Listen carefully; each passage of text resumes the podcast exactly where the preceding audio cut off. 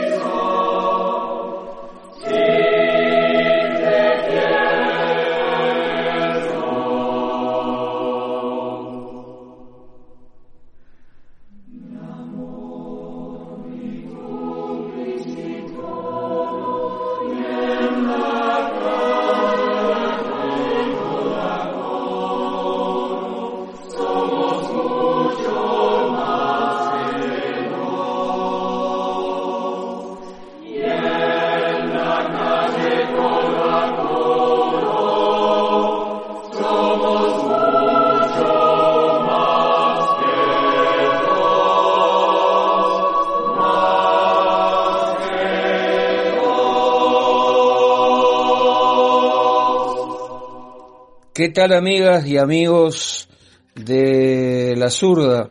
Es un inmenso gusto estar nuevamente con ustedes en este espacio Las Pequeñas Cosas.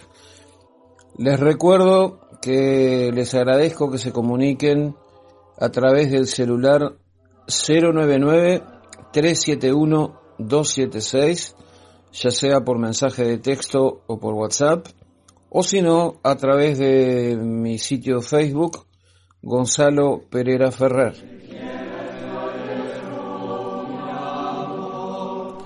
Em, la música con la que comenzábamos seguramente les resulta bien conocida.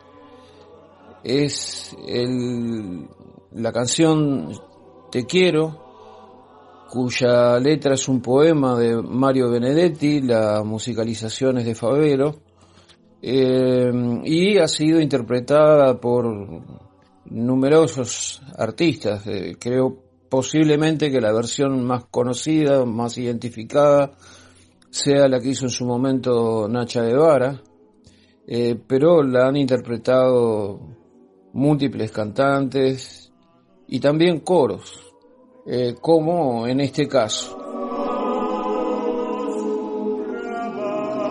Por lo tanto, la, la pequeña cosa para, para, comenzar hoy, en realidad es una, es una adivinanza, eh, que me la planteé yo cuando, cuando escuché por primera vez, eh, sin conocer los, los, los, datos, simplemente escuché la música, eh, me, la, me, la, me la pasó un amigo, eh, y bueno, me, planteé la adivinanza de dónde, de dónde será el coro que estoy escuchando. Obviamente que lo primero que uno piensa es en algún lugar del Uruguay. Las voces suenan juveniles. Eh, aún en los coros se nota cuando las, las voces son jóvenes o cuando las voces son más maduras, las voces son juveniles. Entonces uno piensa un coro, un coro juvenil de algún pueblo del Uruguay, a lo mejor las Argentina. Bueno, eh, les voy a decir la respuesta la adivinanza. Cuando este amigo me pasó los créditos, eh, me enteré que el coro es el coro Kammerchor Hip de Holanda. El director es Imre Plug eh, se puede encontrar en, en, en, YouTube. Em, y e, este hecho, esta pequeña cosa, en, en realidad es el reflejo de una gran cosa, que es la proyección de la figura de Mario Benedetti. Fíjense que un coro de Holanda canta en un perfecto español eh, una de sus, uno de sus poemas eh, más conocidos quizás. Eh, pero obviamente todos sabemos que Benedetti en la... Dejemos de lado Benedetti en, la literatura, digamos que, que sería llover sobre mojado, pero en el plano de la música eh, fue interpretado eh, un disco entero por, por el Nano Serrat, por Joan Manuel Serrat, por ejemplo. Ni hablar los espectáculos eh, a dos voces con Daniel Biglietti, con el flaco Biglietti, reiteradas ocasiones. Y por supuesto que también los correspondientes discos. Es decir, Benedetti en la música ha sido interpretado en Francia, en Suecia, en Italia, en Alemania, eh, y seguramente me estoy quedando corto, estoy nombrando simplemente países europeos, por supuesto que en, América a lo largo y ancho de todo el continente, pero estoy diciendo por lo menos lugares donde me consta, donde yo escuché eh, grupos, intérpretes, coros, haciendo música a partir de textos de Benedetti. Em, en el cine, por ejemplo, La película La Tregua, basada en, en, el libro de, Don Mario y dirigida por, por Sergio Renán, eh, pero donde Mario fue, colaboró con, con la tarea de adaptación, obviamente todo libro para ser llevado a cine requiere adaptaciones, eh, fue en su momento eh, candidata al Oscar como mejor película eh, en idioma extranjero, digamos. o sea que también la presencia de Don Mario en, el cine daría para hablar un buen rato, ¿verdad? Y, podríamos seguir, podríamos seguir. Con, fíjense que di por, di por por obvia la trascendencia de la obra literaria, ¿no? Me, dediqué a hablar de la proyección sobre otras artes. Entonces resulta evidente, digamos, la, la dimensión ya no a nivel nacional, sino a nivel internacional de la producción artística, creativa, intelectual de Mario Benedetti, que además eh, también fue un hombre político, eh, haciendo crónica política, escribiendo textos políticos y siendo un militante político eh, de izquierda en los momentos más tensos de la historia del país y teniendo una posición muy claramente definida.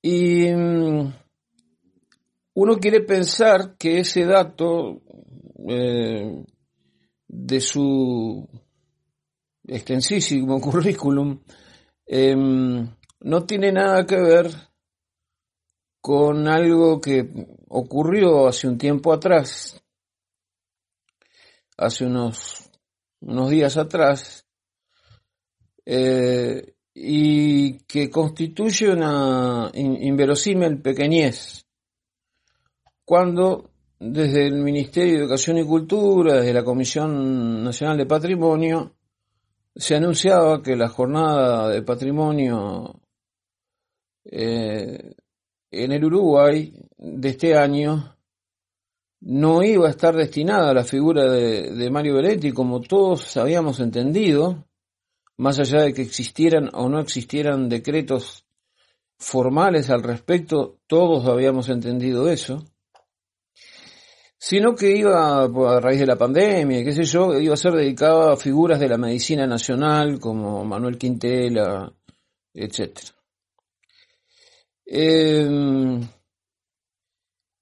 las reflexiones de hoy le puse como título Graves pequeñeces, porque tienen que ver con múltiples pequeñeces eh, que están pasando pero que están constituyendo un escenario de, gravedad como para preocuparse seriamente eh, sobre dónde estamos parados y sobre hacia dónde vamos.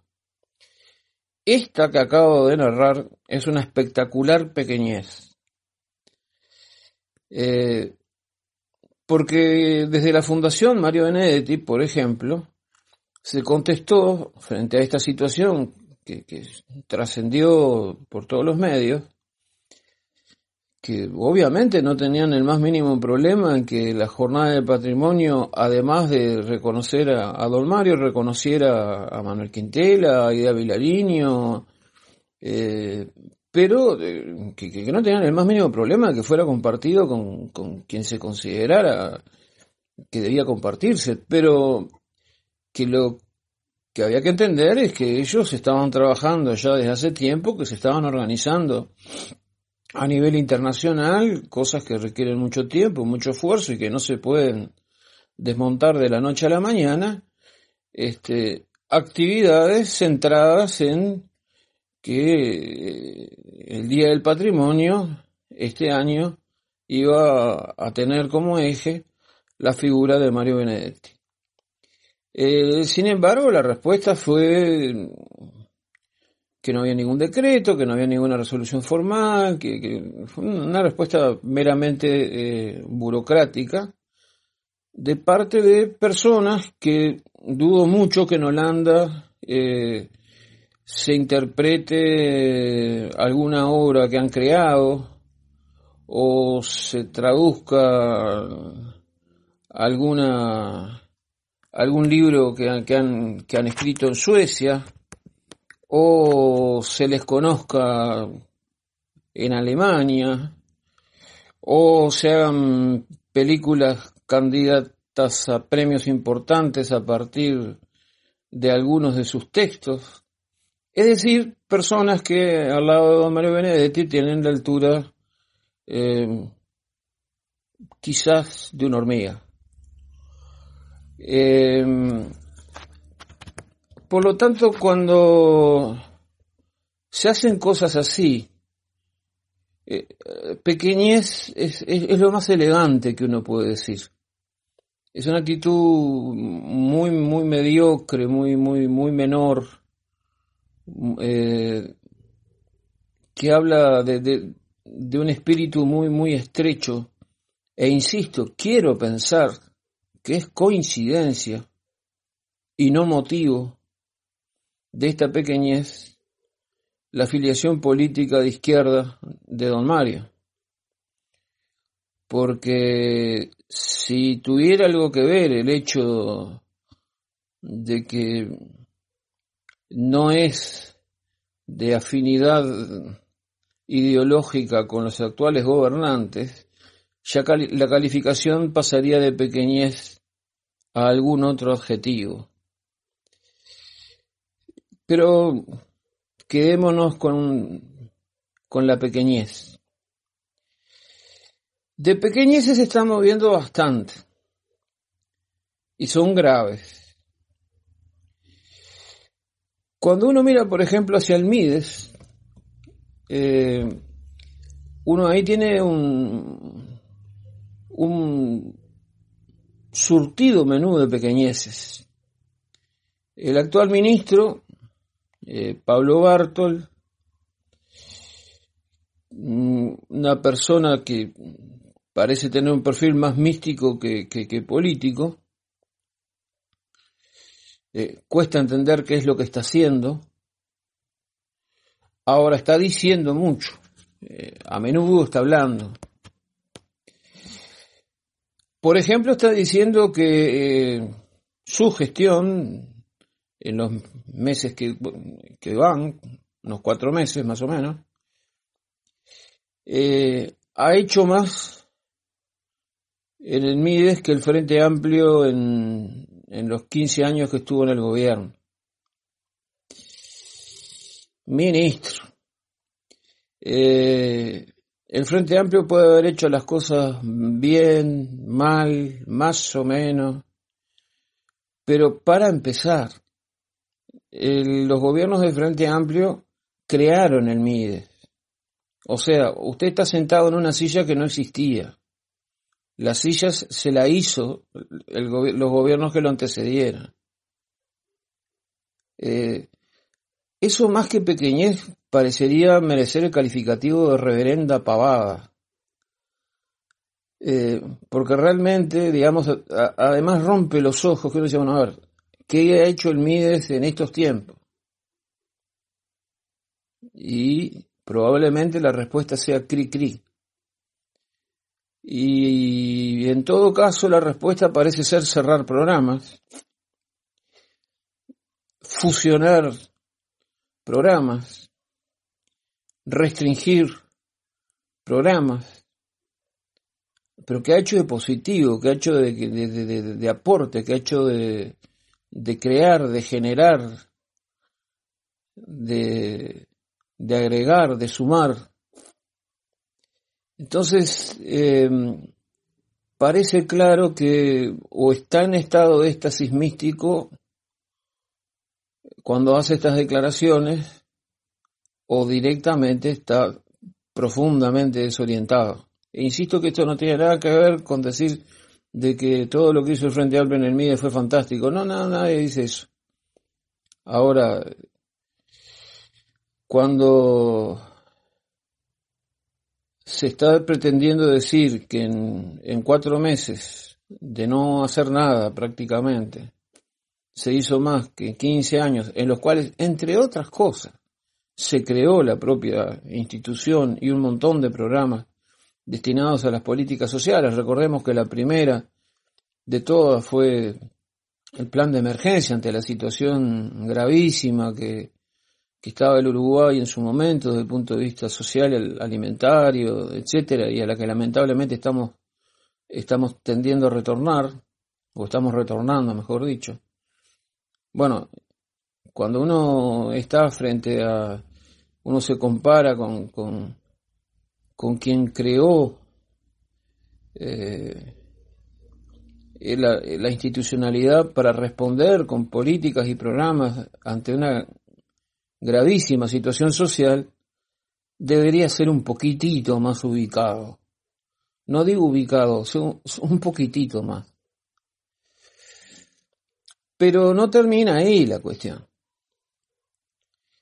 Porque quizás no estaba tan místico el ministro cuando a raíz de alguna declaración bastante desafortunada de la directora del MIDES, directora departamental del MIDES del departamento de Florida, que normalmente debió lugar a una institución y punto, una institución en, silenciosa una, un pedido de renuncia, le dijo a los medios, textualmente, que lo que había dicho era una pelotudez, pero que era eso, era una pelotudez nomás.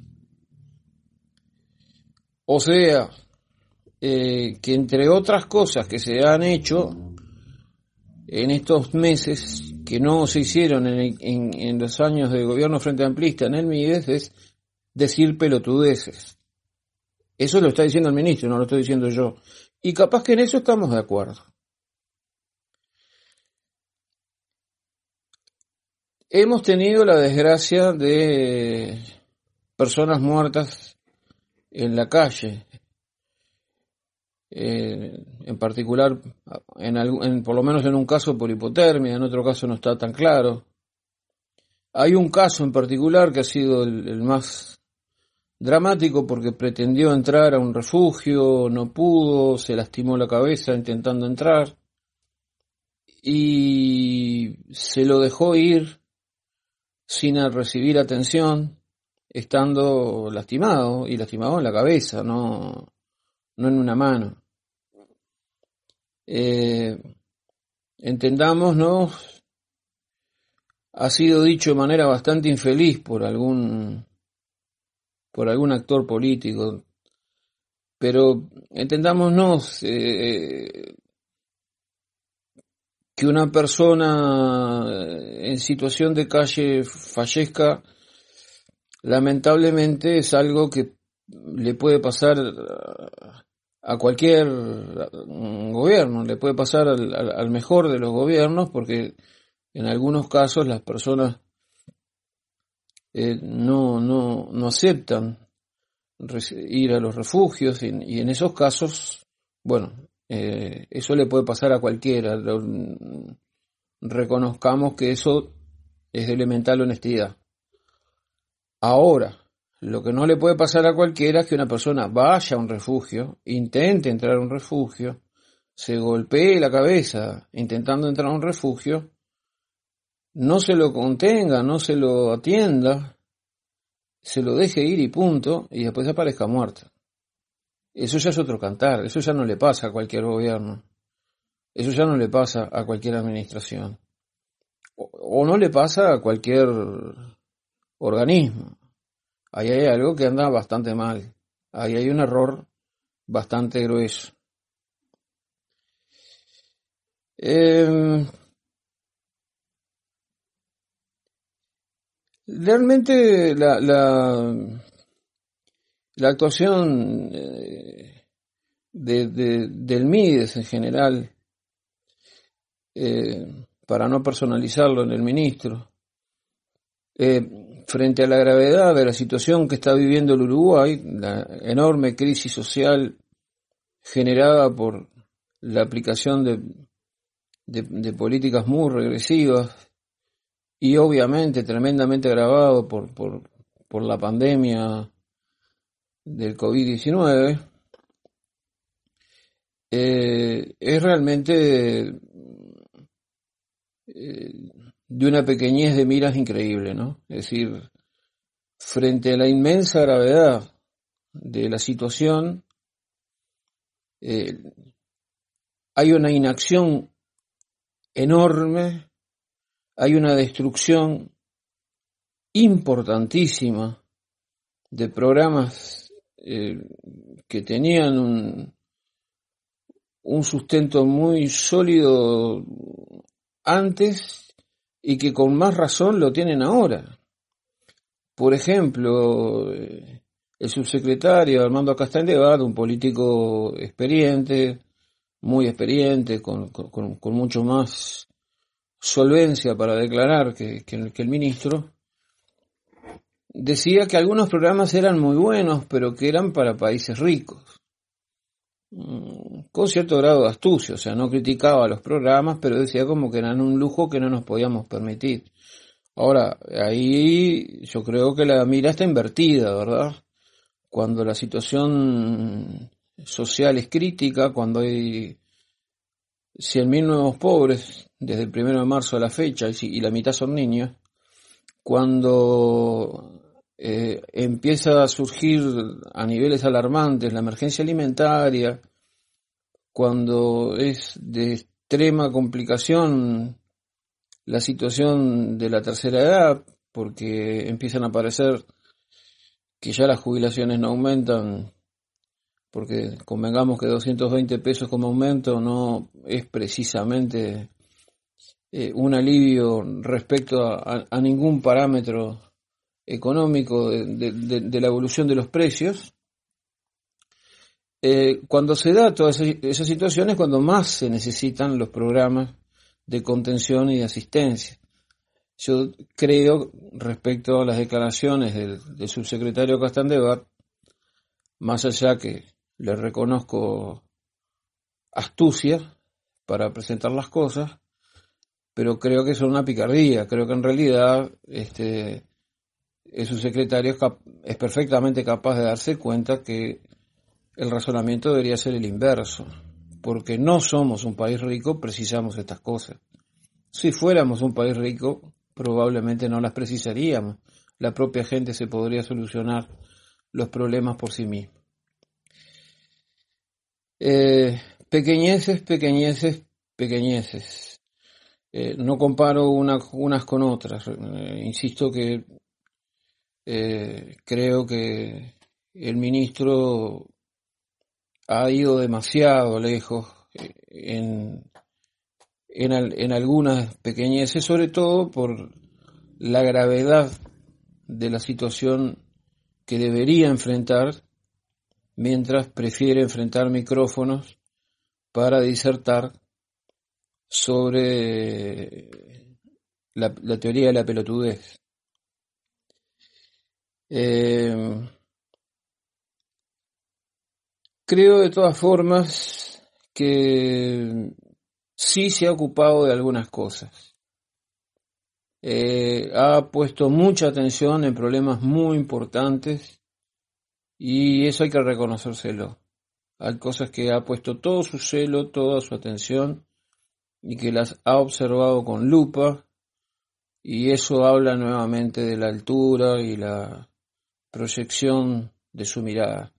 Así que en homenaje a esa visión del ministro, en homenaje a dónde tiene puesto la vista el Mides en momento de una emergencia alimentaria y social como la que está atravesando el país, va la próxima pieza musical con la que haremos una pequeña pausa.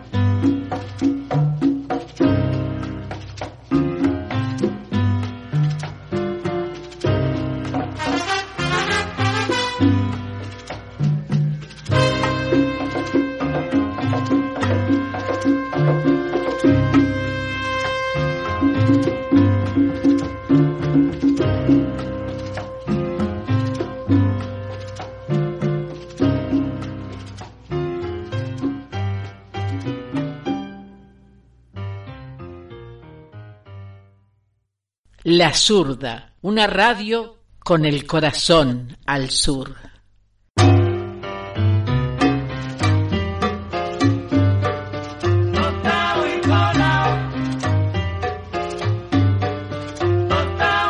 Bueno, como un sentido homenaje a las señeras políticas en materia de contralor de las fechas de caducidad del café eh, que lleva adelante actualmente el Mides, es que compartíamos esta clásica composición del maestro Eddie Palmieri, nacido allá por 1936 en Nueva York, pero de origen puertorriqueño, que es uno de los principales nombres a nivel mundial, este, tanto sea en materia de salsa como de Latin Jazz. Eh, el maestro Eddie Palmieri ganó numerosas veces premios Grammys y ha recibido los premios más importantes de jazz en Estados Unidos y esta clásica composición se llama Café Tostado y Colado. Dejando los cafetales, vayamos a otras pequeñeces, pero graves. Por ejemplo, el récord que está marcando el actual gobierno en materia de precocidad de renuncia o destitución de jerarcas. Tuvimos un presidente de Antel que duró dos semanas, si mal no recuerdo. Tuvimos eh, gente que fue designada y no llegó a asumir el cargo, o que se anunció y no se llegó a designar. Tuvimos muy tempranas renuncias de ministros, pero vamos por parte. La Administración Nacional de Puertos en el Uruguay es importantísima porque los puertos son buena parte de la historia del Uruguay. Son un eje de la historia nacional. Eh, quien fuera propuesto por Cabildo Abierto para ocupar un lugar en el directorio de la Administración Nacional de Puertos fue designado, pero no pudo asumir, tuvo que renunciar antes de asumir, porque se reveló que hace un año y algo atrás había publicado en sus redes sociales eh, una serie de pinturitas, eh, pedidos de proscripción para el Partido Comunista del Uruguay, por ejemplo. Eso prefiero ni siquiera hablar. Pero después respecto a sus socios, a sus socios en la actual coalición multicolor,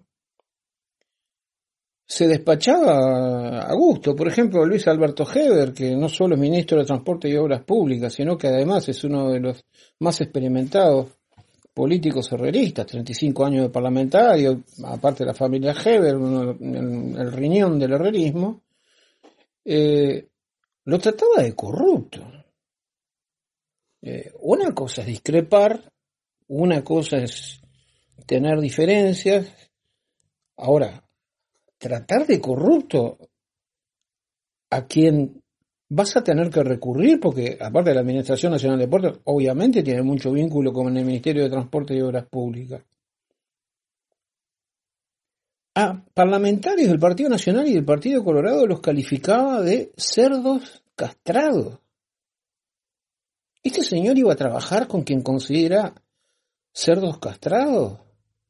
Porque, a ver, volvamos a ubicar de que las declaraciones son de un año, un año y pico atrás.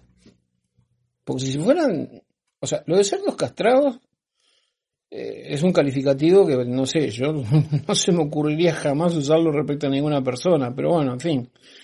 Eh, dejando de lado los términos empleados.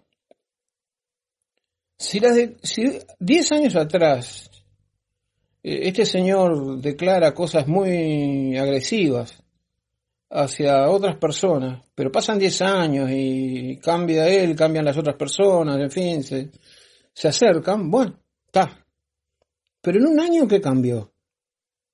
Lo que cambió es que unidos en, en la intención de sacar al Frente Amplio del gobierno y terminar con las políticas sociales y con el, el alineamiento internacional y con un montón de enfoques que no se condicen con una visión de clara visión de derecha y en particular con componentes filofascistas, eh, bueno, la intención de remover al Frente Amplio y por otro con la apetencia de ocupar cargos, de gobernar, de, acceder a puestos de, poder político, bueno, entonces se olvidó que en realidad el que está al lado mío lo considero este, un corrupto o un cerdo castrado, para utilizar ese bizarro término.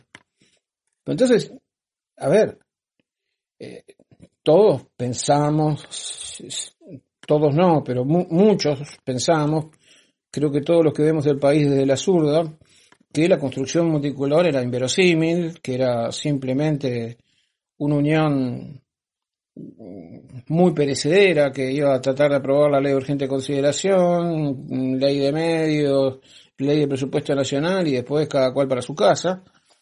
Pero eso es una cosa, y otra cosa es que uno esté tratando a otro de corrupto o esté tratando de cerdo castrado, ¿no?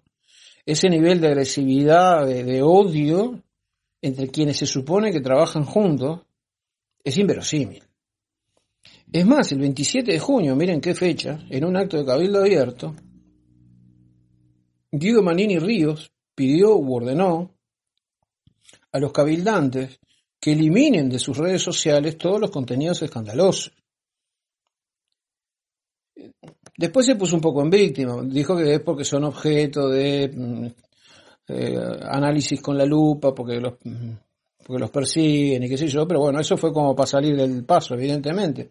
Pero si les pidió a sus seguidores que eliminen los contenidos escandalosos, es porque tiene, primero porque debe estar hasta las orejas de todos los problemas que le han generado esos desbordes absolutos en redes sociales, y segundo porque debe tener conocimiento de que es apenas la puntita del iceberg, que hay mucho más y está tratando de que por favor borren huellas. Ahora, que tenga que salir el dirigente de un partido a decir borren huellas, quiere decir que hay huellas, ¿no? Es evidente. Es a confesión de parte, relevo de prueba. Eh,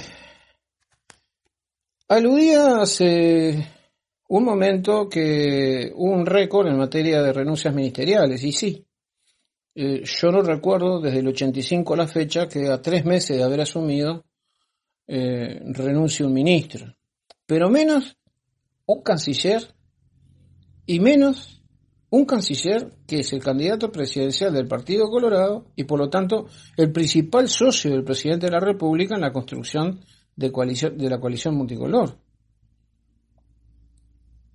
Porque si Cabildo Abierto puede ser un bicho díscolo porque es algo nuevo, con integrantes que, que con tendencias fascistas, que, que, que, está que, todavía no están acostumbrados a, a, a, la vida política en términos más, más, más civilizados, eh, bueno, el Partido Nacional y el Partido Colorado tienen muchísimo tiempo de gobernar juntos o de eventualmente controlar sus sus, desavenencias.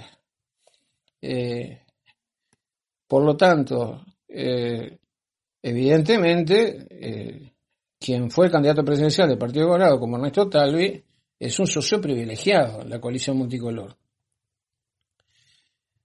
Entendamos una cosa, en el Uruguay los cancilleres son en general los ministros más intocables. Eh, yo no creo en las políticas de Estado, yo creo que, eh, los proyectos políticos reflejan intereses de clase, mm, intereses económicos de distintos sectores este, de la sociedad y que por lo tanto una construcción de una política homogénea y, y, promedial y que a todo el mundo le viene bien, me parece que es eh, una utopía, pero, pero en todo caso, reconozco que eh, puede haber áreas, o ha habido áreas, por lo menos hasta este gobierno, donde la tradición ha sido de, bueno, mantener un poco más de estabilidad que en otras. Y yo creo que el área donde se ha mantenido mayor estabilidad ha sido justamente el área de relaciones exteriores. En general, hasta ahora, insisto, porque con la ley de urgente consideración ya he comentado que Uruguay rompe algunos, algunos acuerdos internacionales, eh, pero hasta ahora el Uruguay era bastante cuidadoso de tener cierta continuidad como Estado, más allá de los gobiernos, en materia de relaciones exteriores.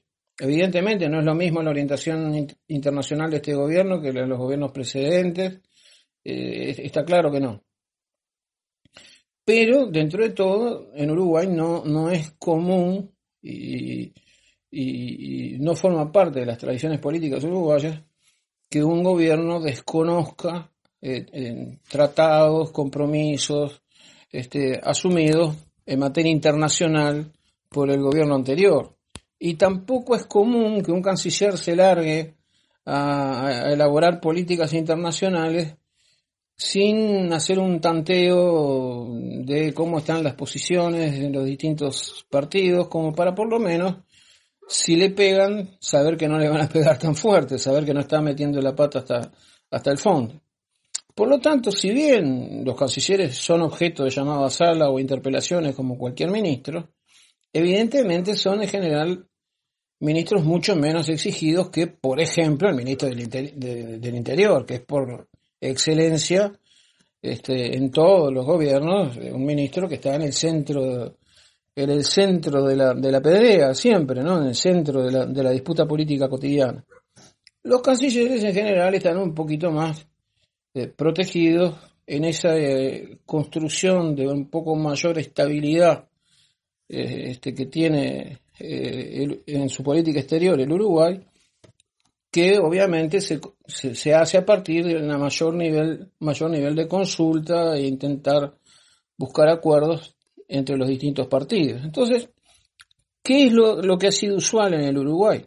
Bueno, que lo, un gobierno, un canciller.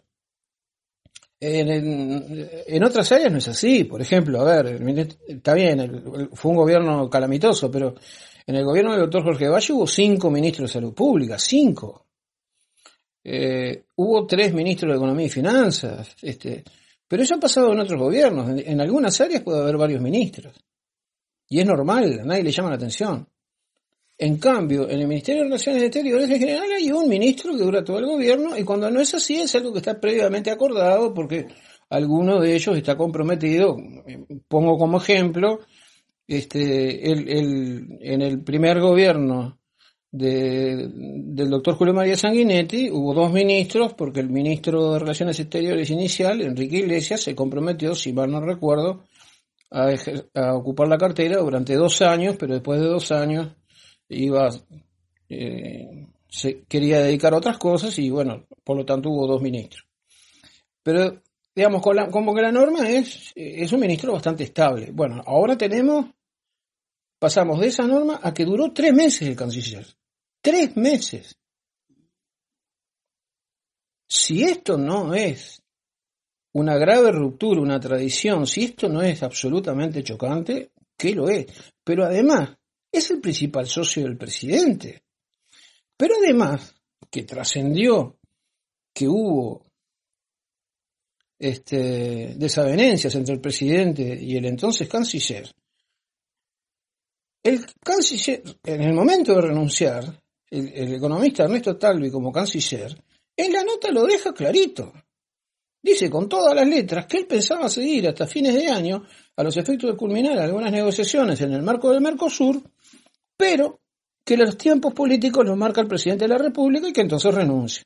Esto relacionado con que el presidente ya se había encargado de mencionar este, públicamente como sucesor en la Cancillería al, entonces embajador en España, Francisco Bustillo. Si esto tiene o no tiene que ver con eh, que hubo una encuesta que ubicó como ministro con mayor aceptación popular a Ernesto Talvi por arriba del propio presidente y que ubicó en el último lugar de la lista al ministro de Trabajo y Seguridad Social, eh, Pablo Mieres, y bastante abajo a, muchos de los otros ministros. Si esto pudo haber inflamado el ego del economista Talvi o pudo haber irritado a al presidente de la calle o a otros ministros o al Partido Independiente o a, quien sea, no me interesa, es, eso es la telenovela de la política, es, el chisme de la política, eso no me interesa, lo que me interesa es la gravedad de este hecho. Todos sabemos, insisto, todos los que vemos el país desde la zurda, sabemos que la construcción multicolor es una construcción de circunstancias que no tiene sustancia y que está es llamada a disolverse por sí misma en breve tiempo. Pero eso es una cosa y otra cosa es que a los tres meses los dos principales socios, uno presidente, el otro eh, eh, canciller, por la razón que sea, se distancien y lo dejen expuesto públicamente. Eh, si me permiten, la coalición multicolor, más que una cooperativa de ayuda mutua, es una cooperativa de agresión mutua es realmente gravísimo.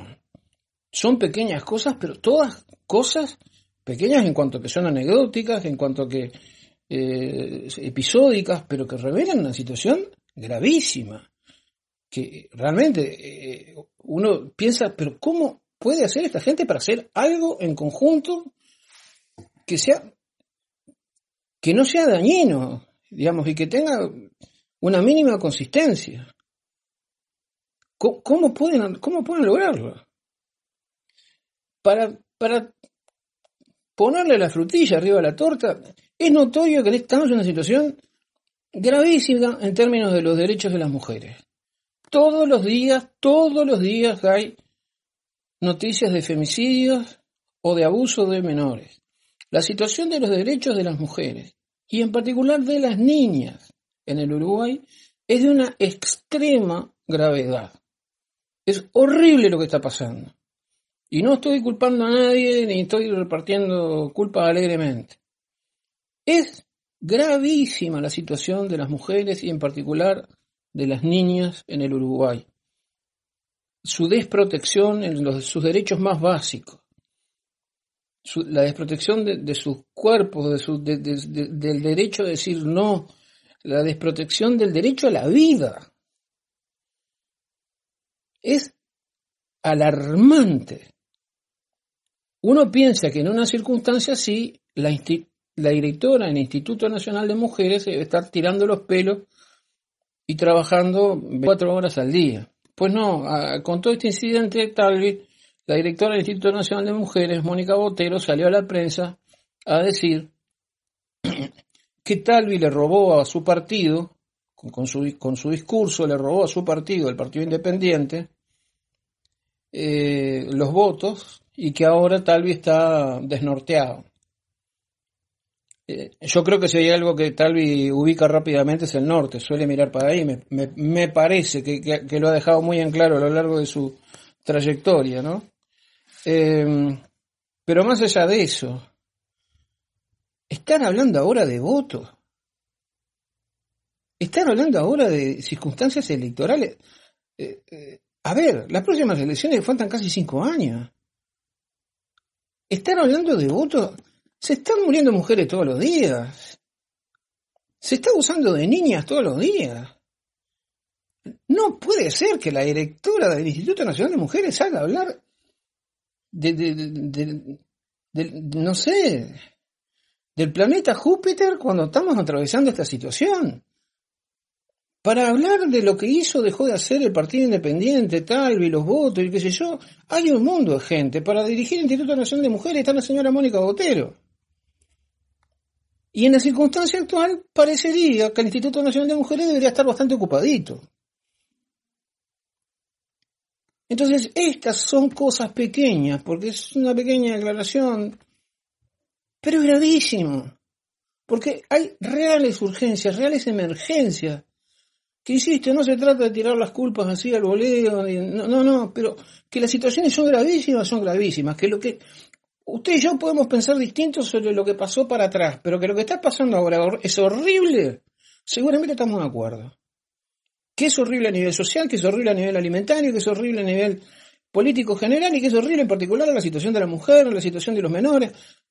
Estamos todos de acuerdo, pero seguramente en que eso es horrible y que esto tiene que cambiar. Y que es increíble el grado de distracción de quienes se supone que tienen que estar ocupados eh, de atender este, esta problemática y que en cambio están ocupados de no solo de instalar un programa de gobierno conservador, de, derecha, con componentes filofascistas, sino además de la chiquita, de la cortita, de pelearse entre ellos, de manifestarse odio, de estar pensando en quién los votos y los votos de acá, los votos de allá.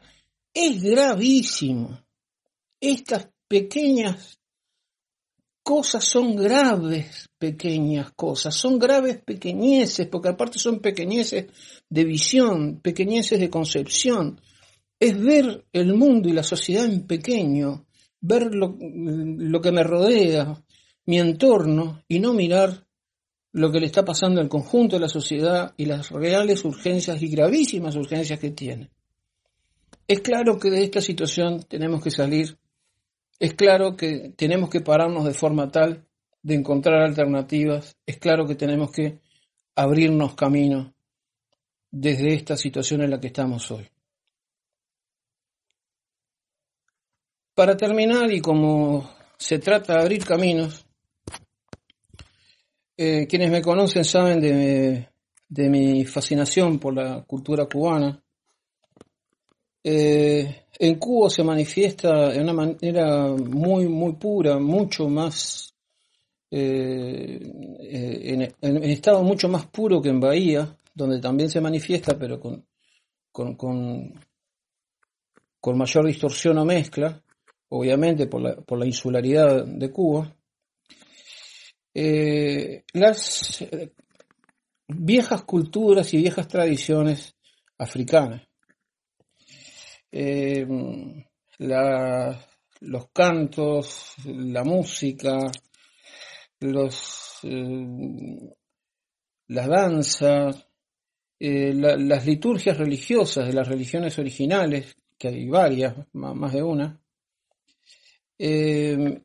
y, y yo no, yo no, obviamente no le, no, le, hago propaganda a ninguna religión ni nada por el estilo, pero a mí me, me, me fascina, en primer lugar porque artísticamente son fascinantes.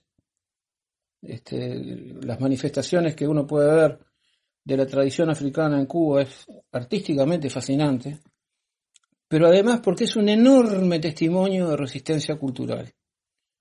Porque hay que pensar que gente que fue arrancada de su tierra, metida en barcos esclavistas en, condiciones inenarrables y llevada a trabajar en condiciones eh, indescriptibles.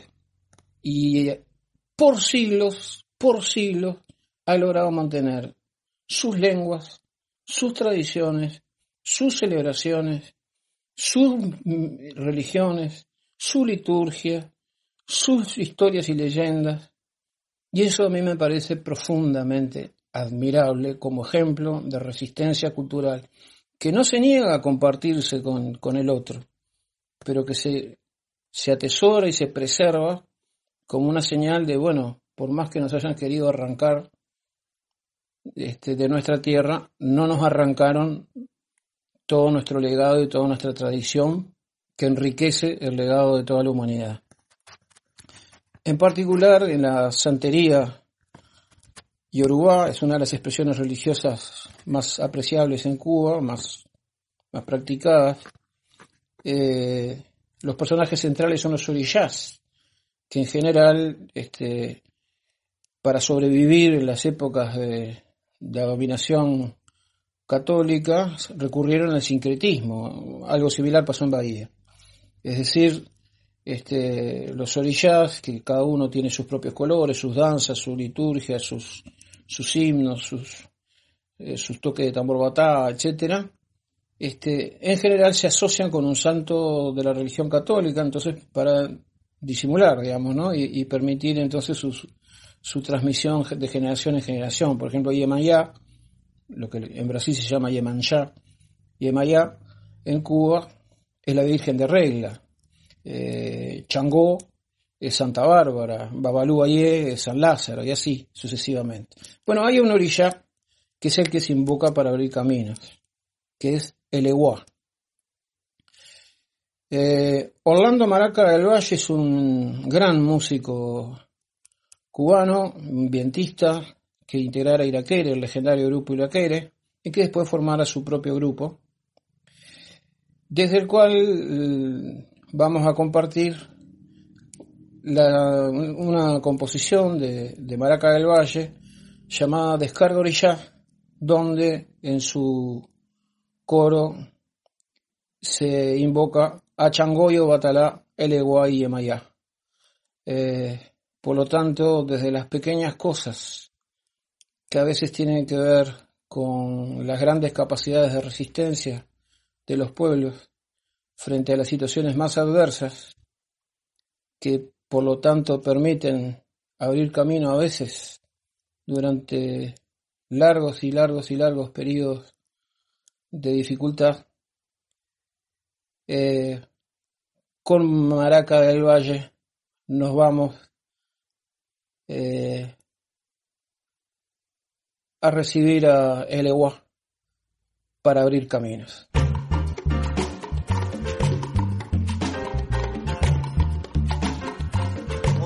lowa, olofi lowa, oguito, oguito, apalape la pefo, la peo que te lowa, la peo que te lowa, pues.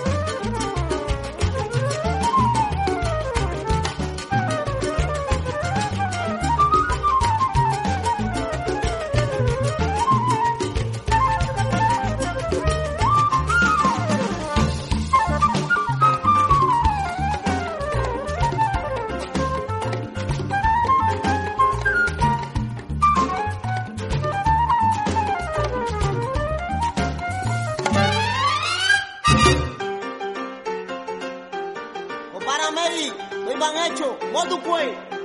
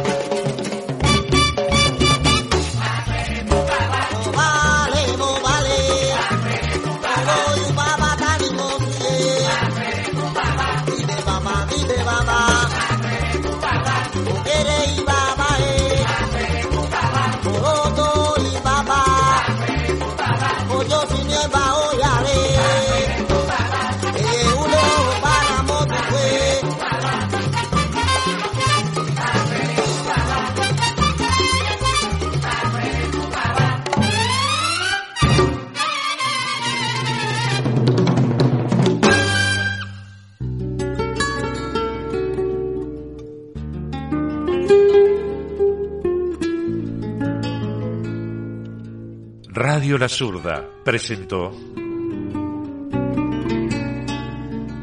Las pequeñas cosas.